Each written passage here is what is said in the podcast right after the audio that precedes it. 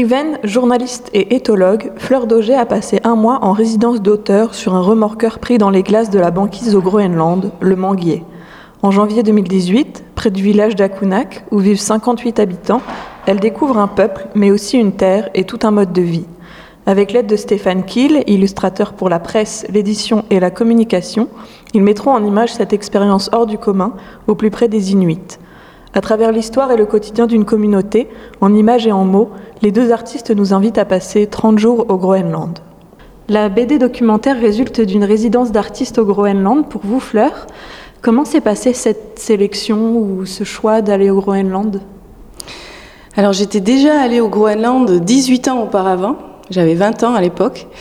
J'étais allée en été, j'avais participé à un chantier de volontaires internationaux. On était toute une équipe il y avait des Danois, des Hollandais, il y avait aussi des jeunes Inuits avec nous, un Québécois, on était plein de nationalités différentes. Et on avait travaillé sur une île à restaurer des bâtiments qui devaient être utilisés pour des enfants euh, qui devaient venir euh, faire des activités, venir en colonie de vacances et tout ça. Donc le Groenland, ça avait été euh, déjà à l'époque, j'avais envie d'aller dans des endroits où personne n'allait, où pas beaucoup de monde allait. Et euh, ça a été une découverte incroyable parce que c'est vraiment la nature à l'état brut. Euh, il n'y a pas d'arbres là-bas. Euh, les, les, Inuits, ce sont bah, des gens qu'on rencontre pas tous les jours aussi, hein, forcément.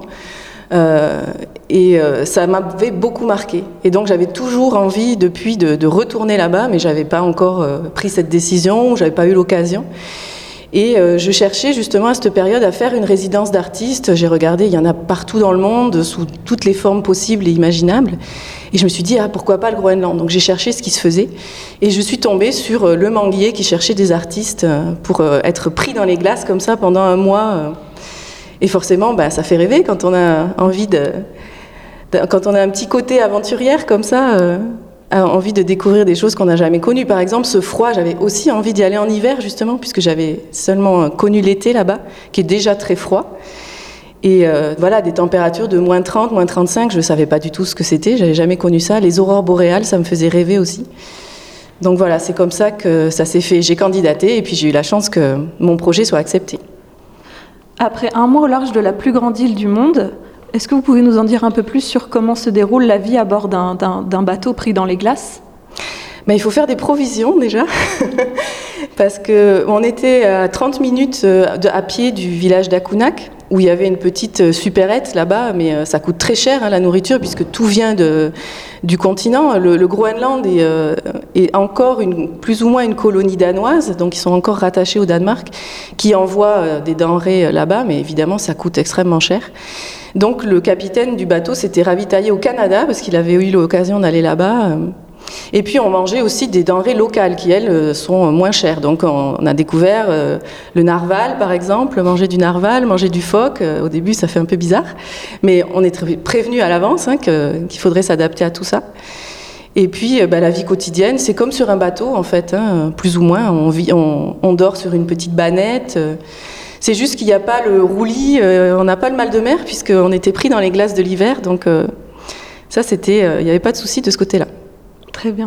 Et pourquoi avoir choisi la, bande dessinée, et plus particulièrement la bande dessinée jeunesse, pour raconter cette expérience si particulière? Euh, moi, je suis une grande fan de bande, de bande dessinée déjà, en général, et aussi de bande dessinée documentaire. Euh, par exemple, les bandes dessinées de Guy Delisle, euh, avec Chronique Birman, Pyongyang et tout ça.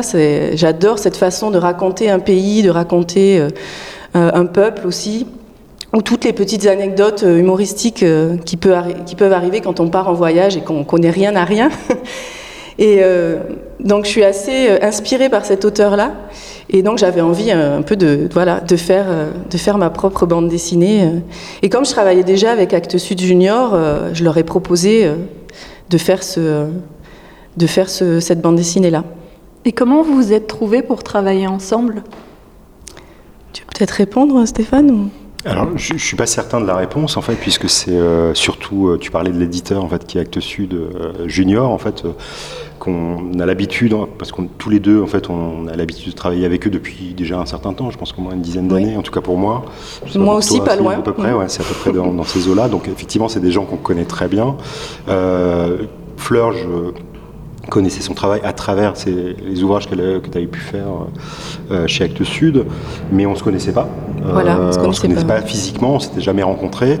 Et euh, c'est un, un vrai couple de une création d'éditeur. En fait. C'est-à-dire que c'est l'éditeur en fait qui, qui a ensuite, euh, quand il a pris connaissance en fait du projet de, de Fleur, en fait, euh, m'a proposé ensuite en fait de collaborer euh, sur ce sujet-là en me présentant d'abord, euh, dans un premier temps, sans forcément me parler de de, de ton travail en fait m'avait d'abord euh, parlé de effectivement de la thématique du Groenland, de la question de la bande dessinée aussi puisque c'était une euh, c'était un, de tes souhaits euh, dès le départ en fait euh, t'es arrivé avec ce projet comme ça euh, puisqu'il était déjà assez construit et, euh, donc ça s'est fait comme ça en fait, euh, je dirais. Et alors que moi, bizarrement, venant aussi de l'édition jeunesse et euh, de l'illustration jeunesse et des, par le biais des albums, et effectivement j'avais aussi déjà euh, fait euh, des documentaires, puisque là il y a aussi cette partie. Alors est-ce qu'on peut l'appeler documentaire? Oui, euh, aussi certainement. Donc il y avait euh, déjà cette famille-là, mais je n'avais jamais abordé de la bande dessinée et ni de scénarisation de ce type-là. Donc c'était assez étonnant euh, comme projet et c'est peut-être pour ça que je l'ai accepté aussi. C'est parce que euh, il y avait ce côté un peu étonnant et un peu de challenge aussi pour moi de comment est-ce que euh, on allait pouvoir traduire en tout cas euh, ce qu'avait pu euh, construire Fleur et aussi ce qu'elle avait pu ce qu'elle avait pu imaginer. Et je crois qu'ils ont ce talent chez Actes Sud Junior de créer des couples comme ça. euh, d'auteurs parce que euh, ils arrivent à créer une alchimie. Il y a un directeur artistique qui, je pense, a, un feeling pour ce genre de choses-là, où euh, ils réussissent à, trouver justement les, euh, les atomes crochus qui existent entre la personnalité de l'auteur et de l'illustrateur, qui va et tout ça va se mêler.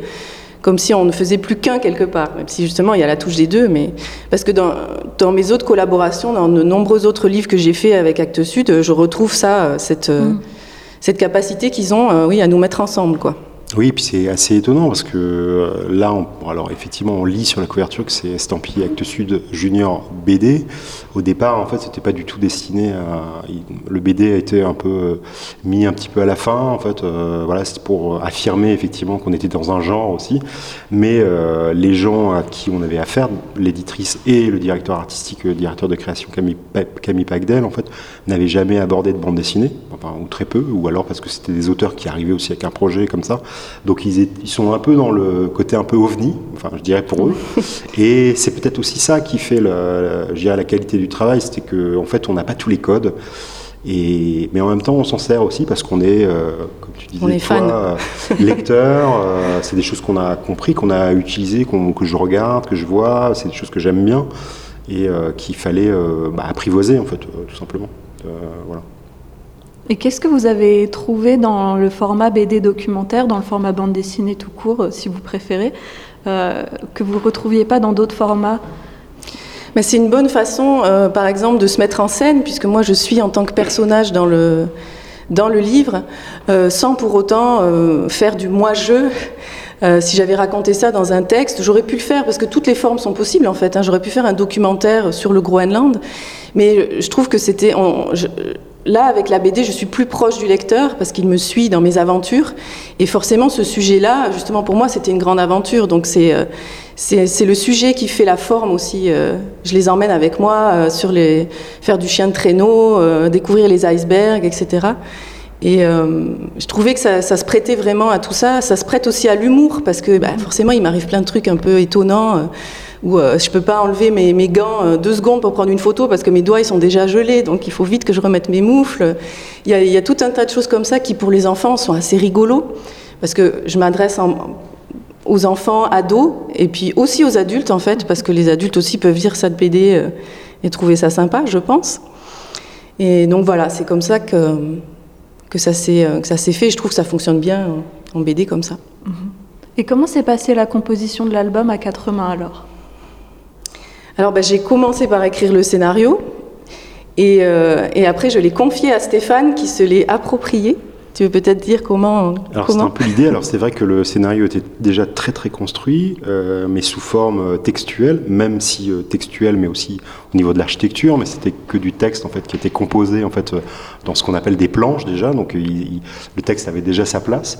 Après il fallait encore, il fallait encore pouvoir bah, déplacer ces textes. En fait, du coup je me suis pris la liberté aussi de pouvoir déplacer pour la question de la narration en fait par rapport à l'image, Mhm. euh, de pouvoir déplacer parfois des des dialogues. En fait, je, je, suis resté assez fidèle, en fait, je dirais, à ce que proposait Fleur, mais parfois, en fait, dans des soucis de narration et de temps, en fait, je, déplaçais des cases, ou des fois il y en avait certainement qui, s'annulaient, mais voilà, c'est là où commençait à, apparaître le travail à quatre mains. Je n'ai pas le souvenir d'avoir effacé beaucoup de choses, mais c'est plutôt déplacer des choses pour des questions de, compréhension, en fait, et parfois de euh, de place de l'image, quoi. Oui, puis on a une sorte de. Alors, euh, c'est pas, une, pas une aventure qu'on va suivre avec une espèce de fin euh, comme ça, mais il y a. on parle souvent de ça, en fait, il y a une sorte de tension qu'on essaye de, de, construire quand même entre deux, trois cases pour qu'on aussi se sentir bien en fait dans, dans cette progression en fait et donc par ce, pour ce souci-là, on a besoin aussi, euh, voilà, de parfois effacer des mots, parfois euh, l'image prend la place aussi des mots. Mhm. Et, euh, et, voilà, c'est comme ça que ça a commencé en fait. Mais c'est, on s'est, je crois, laissé beaucoup de liberté en fait. et c'est comme ça que l'alchimie se crée en fait, quand chacun prend sa place, bouscule un petit peu l'autre, et puis chacun.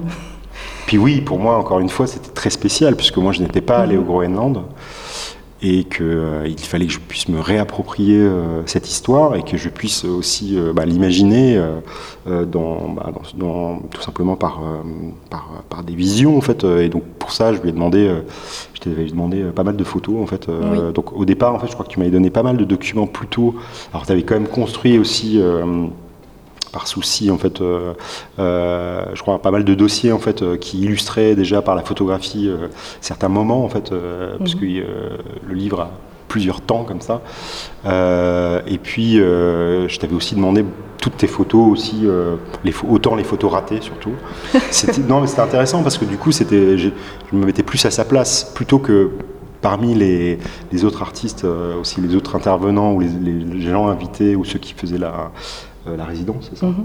Euh, il y avait un photographe aussi, je crois. Donc du coup, euh, le photographe, bah, forcément, il avait plutôt des très très jolies photos, mais ces photos, mm, pour moi, c'était pas les plus intéressantes. En tout cas, mhm. pour pour aborder en tout cas sa, vision à ce moment-là. c'était plus intéressant de voir ce qu'elle avait dans son téléphone plutôt que, plutôt que et j'avais quand même demandé à tous les autres artistes, il y avait aussi un chercheur en psychologie qui était avec nous, on était, on était 4 ou 5, et il y avait aussi un second, euh, j'avais demandé un peu à tout le monde de m'envoyer ces photos pour que justement, il y avait pas mal de gens qui avaient pris en photo des choses que moi j'avais pas vues, ou vues différemment, parce qu'on a tous vraiment une vision, quoi. Et euh, donc ça, ça lui a fait vraiment un pool avec euh, plein d'angles de vision différents qui étaient intéressants pour lui, je pense, pour se représenter ce que ça pouvait être. C'était grâce à la photo finalement que vous avez réussi à reconstituer un quotidien que vous n'aviez pas vécu? Oui, il y avait effectivement cette partie-là, et puis forcément, euh, euh, Fleur m'avait aussi proposé en fait un certain nombre de voilà de, d'images en fait qui, qui présentaient aussi cet endroit-là, et forcément moi aussi je me suis aussi un peu euh, j'ai un peu fait de la recherche en fait. Aussi simplement pour alimenter un petit peu les, points de vue que je pouvais donner en fait augmenter en fait euh, à ce que ce qu'on proposait dans le scénario. Donc j'ai aussi cherché un petit peu euh, de mon côté, sans forcément trop en faire non plus. J'ai essayé de coller un peu quand même à voilà cette vision-là. On était quand même assez proche des personnages. Euh, on se présentait quand même, on était souvent aussi au milieu, euh, voilà, de de, bah, de, ces familles. Euh, tu suis aussi pas mal de personnages en fait dans leurs activités, en, notamment je pense aux chasseurs, enfin ceux qui te racontent ces choses-là. Et après, il y, avait, il y, a une petite partie de fiction aussi qui permettait aussi de, bah, de, voilà, de présenter les choses un peu, un peu différemment. Donc c'est vraiment, d'ailleurs, ce livre, souvent quand j'en parle, je, je, dis même pas que c'est une BD, c'est une sorte de transgenre en fait. C'est-à-dire qu'on est autant, c'est comme ça que je l'ai abordé aussi. C'est, on me proposait de faire une bande dessinée, donc effectivement, il y a des sortes de cases dans lesquelles euh, on retrouve des bulles, il y a un rythme euh, qui, qui, s'apparente effectivement à la bande dessinée.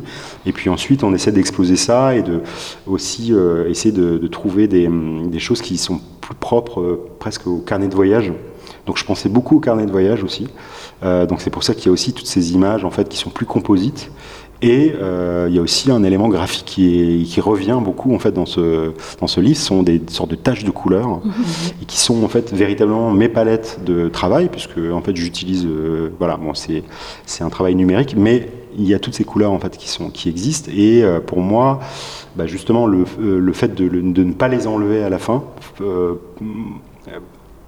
accompagner aussi cette idée de d'immédiateté. De, voilà, donc des fois c'est des, des, choses qu'on laisse qui permettent aussi de bah, s'emparer du, du, du, sujet différemment.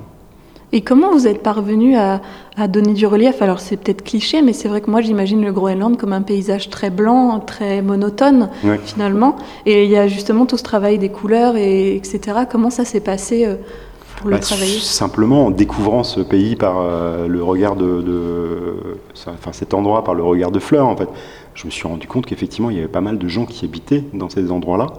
Que euh, au départ en fait quand on proposait le sujet euh, sans l'avoir lu, j'avais juste lu un petit pitch ou un petit truc, un petit texte peut-être que tu avais édité euh, pour donner envie en fait de se plonger dedans. Ben, moi je m'étais imaginé, en plus je sortais d'un livre que j'avais conçu qui s'appelait Blanc euh, et qui parlait plutôt de la montagne et euh, qui parlait aussi, mais aussi de la question de la disparition du blanc, de la neige et de la, de la brume. Donc euh, j'étais un peu dans ces sujets-là. Et au départ, je m'étais imaginé un livre totalement blanc. Je me suis dit, mais non, mais je, je, je m'étais dit que c'était, ça, ça, pourrait être extrêmement beau, graphique, etc. Et finalement, en plongeant dans le scénario, je me suis dit, mais c'est pas du tout ça. En fait, elle est totalement proche des personnages. On regarde la télévision avec eux, on participe en fait aux fêtes. Les maisons sont de toutes les couleurs. C'est des rencontres aussi de, de gens tout le temps, de, euh, constamment. Effectivement, il y a ces immensités qui sont dépeintes de temps en temps, mais ce qui est vraiment euh, caractéristique de, ce, de, ces, de ces 30 jours, c'est les rencontres aussi que tu as pu faire. Euh... C'était ça qui était intéressant dans ce livre, en fait, parce qu'un livre sur le Groenland, j'aurais pu en faire un euh, en restant chez moi et en lisant des livres sur, le pays, quoi. Comme, comme on peut faire pour d'autres sujets, euh, pour des livres documentaires, comme j'en fais parfois. Mais là, ce qui était intéressant, c'est d'aller au contact, d'être allé vraiment au contact des gens, de recueillir leurs histoires. À un moment, on raconte une légende groenlandaise, ben, c'est eux qui nous l'ont raconté. Ils, ils, en parlaient souvent de ce personnage là qu'on retrouve ici. Et euh, c'est pour ça que c'est assez composite aussi. C'est pas juste une bande dessinée du début à la fin, comme euh, disait Stéphane. Euh, il y a aussi des poèmes, parce que moi j'écris des haïkus, donc oui, forcément la banquise c'est propice à, à, la poésie. Euh, il y a voilà, il y a des moments où on va carrément vraiment présenter bah, les animaux du Groenland, euh, certains que j'ai vus, mais beaucoup que je n'ai pas vus, parce qu'en hiver on voit pas grand chose. Heureusement que tu n'es pas resté trop longtemps, sinon tu serais revenu avec un recueil de poèmes. En fait, ça Probablement, mais j'en ai, je les ai pas tous mis. Ah mince. Et euh, ben, ce qui permet justement, moi j'aime bien ça, hein, dans une bande dessinée, justement, on coupe à des moments et puis d'un seul coup, voilà, on a juste quelques mots, une grande page où justement on donne la place à l'image et ça, je trouvais ça aussi super intéressant. Donc voilà, on découvre aussi les plantes. moi j'aime bien faire des choses. Euh, j'allais dire fourre-tout, c'est pas totalement fourre-tout parce que c'est pensé, mais euh, foisonnant quoi, comme ça. Mm -hmm. Et comment vous reliez euh, cette bande dessinée un peu plus carnet de voyage au reste de vos travaux sur l'éthologie, etc. Mais on parle toujours de la nature pour moi, même quand on parle des humains, de toute façon. Donc euh, ça se relie forcément à mon travail, même, même, quand je fais des choses qui sont différentes, pour moi il y a toujours un, il y a toujours, euh, comment dire, un fil directeur dans ce que je fais, c'est le lien. Je ne sais pas pourquoi c'est ce mot qui me vient, donc je vais vous le dire. Donc euh, là, c'est le lien que j'ai pu former avec ces gens-là, mais généralement, c'est le lien que je peux avoir, que je peux ressentir avec la nature, les animaux, les plantes, et que j'essaye de transmettre euh, aux enfants ou aux adultes qui me lisent. Ce lien, je le crée aussi à, partir de, du livre, quoi. Donc euh, je pense que je pourrais écrire sur n'importe quel sujet, il y aurait toujours ce thème-là euh, sous-jacent, et puis euh, toujours la découverte finalement. Souvent, quand je vais dans les classes avec ce livre-là, le Groenland, il y a des. Bon, maintenant on en entend beaucoup parler, parce qu'on parle de la fonte des glaces au Groenland, donc les enfants en ont souvent entendu parler, mais il y en a toujours qui, savent, qui n'ont jamais entendu ce, ce mot-là, qui ne savent pas. On l'avait dit. je l'avais dit. Parfait. euh, et donc, ça me permet de faire découvrir un, un peuple aussi qui est très méconnu. Euh, il y a beaucoup de gens encore, hein, que ce soit des petits ou des adultes, qui pensent que les, les Inuits, d'ailleurs, les appellent des Esquimaux, ce qui, est, ce qui est un mot que eux n'aiment pas trop parce que ça veut dire mangeur de viande à l'origine. On n'a pas vraiment envie d'être appelé comme ça. Inuit, ça veut dire être humain, tout simplement. Et il euh, y a beaucoup de gens qui pensent ah bon mais ils vivent encore dans les igloos, euh, comment est-ce qu'ils vivent? Alors que ça c'est aussi quelque chose que j'avais envie de transmettre dans ce livre-là, c'est que il n'y a personne sur la Terre qui vit au Moyen Âge ou qui vit encore à l'âge de fer. Hein. Même quand il y a des pratiques qui sont restées depuis il y a longtemps, tout le monde vit dans le présent. Il n'y a pas que nous qui avons des smartphones et qui sommes sur Facebook. D'ailleurs, je suis toujours en lien sur Facebook avec les gens que j'ai rencontrés là-bas. Je vois leurs photos de chasse aux rennes. Mais tu sais que plus personne n'est sur Facebook. Hein. oui, c'est vrai, par Juste contre. pour te dire. bon, pardon. Ben, les Inuits sont encore sur Facebook et moi aussi. c'est vrai, maintenant il faut mieux être sur Instagram ou TikTok, mais bon, voilà. C'est là qu'on voit qu'on prend de l'âge un peu. et, euh, et, voilà, j'avais envie de, transmettre tout ça. Et souvent, quand je ressors d'une rencontre avec les enfants on a parlé de tout ça, ils sont là, ouais, ça donne envie d'y aller, ça donne envie de, rencontrer voilà, des, des gens qui sont différents de nous, de comprendre comment ils vivent. Et voilà, c'est ça, c'est au cœur de mon travail de toute façon. Et comment on réussit à transmettre justement ce, compromis entre tradition et modernité dans, le dessin, à travers, travers le dessin, où, il y a aussi bien les traditions, les haïkus, la poésie, etc. Et de l'autre côté, bah, Facebook, les motoneiges et, et, tout ça. Quoi. Mais justement, en fait, c'est ce côté composite en fait, qui était super intéressant à dépeindre. C'est que justement, ces décalages sont super intéressants à, à construire. Moi, j'adore faire des images en fait, où il y a, y a des accidents. Enfin, je dis pas que c'est un accident d'avoir une, une, une, un, un, grand téléviseur enfin, dans une maison un peu traditionnelle mais ça euh, inuit, mais c'est surprenant quand même. Mm -hmm. Donc du coup, euh, mais en fait, j'ai juste dépeint la réalité. Moi, je me suis juste informé, j'ai pris euh, finalement connaissance en fait des documents qu'on pouvait me donner et j'ai essayé de les traduire de cette manière-là. Donc euh, pour moi, c'était pas trop compliqué. En fait, c'était plus compliqué. Je trouvais plus complexe en fait de scénariser, enfin d'accompagner la scénarisation plutôt que de montrer ce qui existait vraiment. Et puis j'ai essayé de m'éloigner un peu de la justesse de la réalité. Après, euh, Fleur, elle est beaucoup représentée en fait dans cette dans cette bande dessinée puisque c'est le vecteur en tout cas de, de l'histoire. Euh, parfois, euh, elle, a plusieurs représentations. Il y a des trucs qui sont un peu plus réalistes, d'autres moins. Euh, mais c'est pas grave. Je me suis, euh, assez très vite dédouané de cette idée-là de devoir absolument euh, coller en fait à, un personnage qui soit totalement réel. À un moment donné, le, personnage devient aussi signe. il accompagne une histoire. Et d'ailleurs, quand on lit de la bande dessinée, souvent, en fait, on se rend compte que un dessinateur de bande dessinée va pas forcément dessiner exactement chaque fois le même personnage. On peut aussi se, libérer de tout ça. Et, euh, pareil pour la réalité de, bah, de ces moments-là. En fait, euh, euh, moi, je me servais de ce que je voyais, mais après, je pouvais déplacer un peu des choses.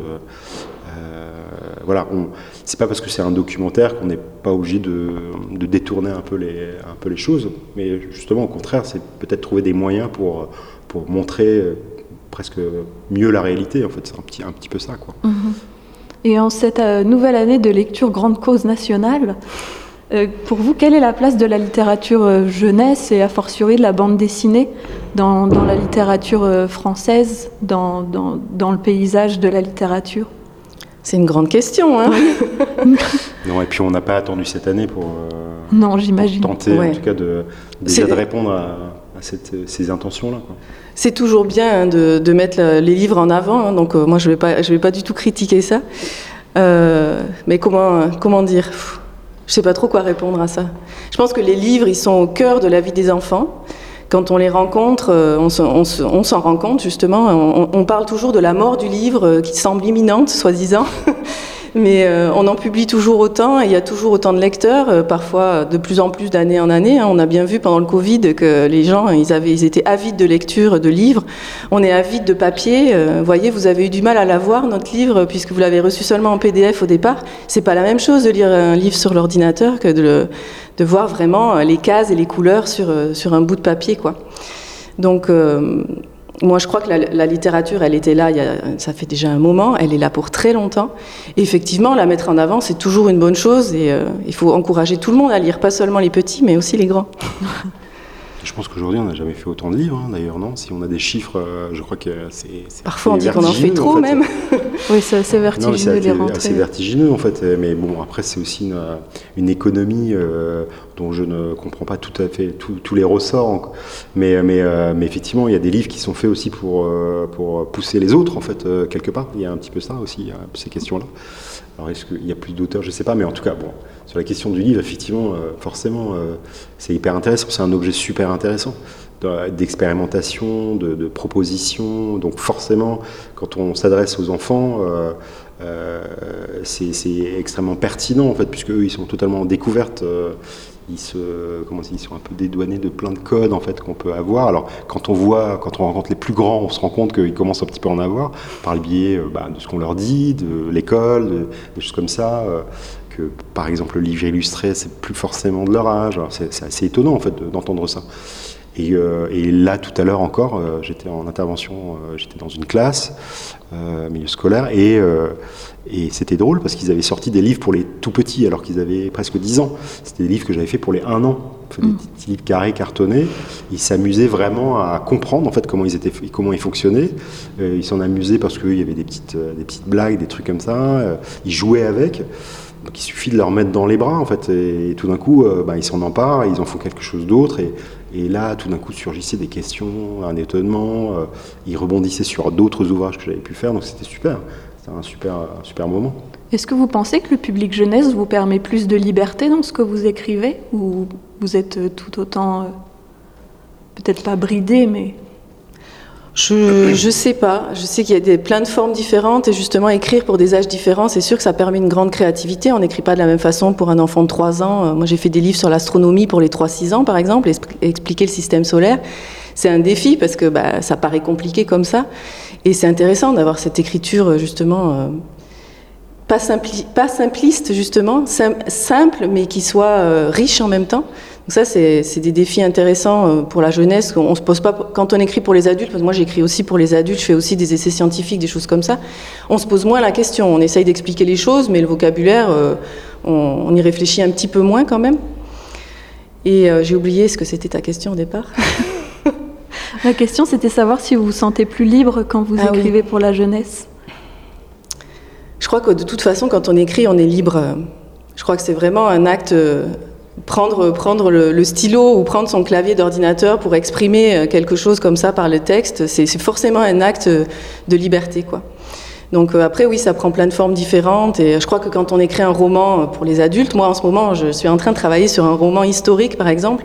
Je pense que ça, ça donne une grande, grande liberté, même s'il y a des codes, même si, puis d'ailleurs les codes, on peut aussi les casser. Donc, je crois que du moment qu'on crée, on est libre. D'accord. Et en, dessin, en illustration, est-ce que vous voyez une différence dans les albums que vous faites justement pour les 1 an, pour les 3 ans, pour les 7 ans, 10 ans? Oui, parce qu'on s'adresse aussi à des éditeurs en fait qui nous mettent un petit peu dans des cases, mais en fait en vrai, on peut très bien euh, parfois, euh, effectivement, comme, tu disais, c'est parfois un défi euh, d'essayer de, on essaye presque, on exagère un peu en essayant de comprendre un peu à qui on s'adresse, mais en même temps, on peut pas détourner totalement en fait la manière dont on fonctionne. Donc euh, du coup, parfois, on utilise des mots euh, et puis moi j'accepte aussi des, fois d'utiliser des mots compliqués en fait pour des mots pour des enfants en, me disant même si avant parfois. Oui même exprès effectivement tu, tu, parce que tu sais qu'il va y avoir un lecteur aussi enfin quelqu'un qui va leur lire aussi une histoire. Donc du coup qui va aller peut-être les accompagner. En fait, on, compte aussi sur, euh, sur les parents, par exemple, ou sur les, gens qui pourront leur lire ces histoires et qui pourront leur expliquer parfois des, choses. Donc, euh, voilà, il y a euh, des choses comme ça. Mais après, c'est plutôt des sujets en fait qui sont plus complexes en fait, comme parler de la mort, de la sexualité, des choses comme ça. Même s'il y a plein de livres qui parlent de ça. là, du coup, ils sont un peu plus vigilants. Mm. C'est plus difficile de s'immiscer dans ce, dans ce type de, de, de sujet. Et encore. Mais c'est pas impossible, hein. moi j'en ai fait. C'est impossible. Ah, Mais et puis après, il faut voir aussi enfin, dans quel euh, type de, euh, à quel type de population tu t'adresses, parce que moi, je, euh, il se trouve que je suis marié avec une Suisse allemande et que, en fait, ils sont beaucoup plus détendus en fait sur tous ces thèmes-là. En fait, il y a beaucoup plus de, livres en fait qui parlent de ces sujets-là, beaucoup plus crûment en fait, parce que la société est beaucoup mieux préparée, ou c'est dédouané de plein de trucs en fait qui, permettent en tout cas d'accepter aussi ces sujets-là. Euh, donc voilà, je sais, euh, euh, j'adorerais en fait ne pas me soucier en fait du public à qui je m'adresse, que ça puisse aussi plaire à d'autres d'autres gens. Je le vois quand on accompagne des livres que c'est possible. Après, on fait partie aussi de voilà, on est un peu parfois mis dans des cases en fait. Voilà, chez un libraire en fait, on est chez les petits, ensuite euh, on a les albums, ensuite on a les premières lectures, etc. Oui, parce que bah, parfois les, les lecteurs aussi cherchent, euh, cherchent, cherchent des cases. Mais, mais c'est ça que je trouve intéressant justement chez Actes Sud Junior. C'est souvent chez eux qu'on peut faire des sujets qui ont été refusés ailleurs ou des formes nouvelles. Vous voyez, une BD documentaire jeunesse, ils n'avaient jamais fait. Donc euh, ils, osent, euh, avec des auteurs euh, comme moi, qui sont des petits auteurs, lancer des projets qui changent de l'ordinaire, des sujets qu'on n'a pas fait ailleurs. Ils ont fait par exemple un livre documentaire sur les nuages. Euh, c'est pas moi qui l'ai fait. Hein. J'ai trouvé ça extraordinaire de se dire, ben, on s'en fiche, on fait un livre sur les nuages, on verra bien qui l'a fait. L'Atlas des nuages, qui est un livre formidable, dont je me souviens plus l'autrice. Ouais, moi non plus, je me souviens plus, mais j'avais trouvé ça extraordinaire. c'est des euh, sujets. Euh, c'est un livre de diplôme. Ah oui, d'accord. Ouais, il est dingue ce livre. Et, et, ça, on trouve, il y a, d'autres éditeurs hein, qui prennent ce genre de risque, mais il y en a beaucoup qui sont, qui sont frileux et qui restent dans des cases justement. Donc c'est bien d'en trouver qui sont un petit peu, qui pimentent un peu les choses. Très bien, merci beaucoup. Euh, qu'est-ce qu'on peut vous souhaiter pour la suite avant de se dire au revoir alors? Ben, Encore plein de livres et plein de lecteurs. Peut-être. et puis bah, d'être libre, hein, c'est ce qu'on disait tout à l'heure. Toujours libre. Merci beaucoup.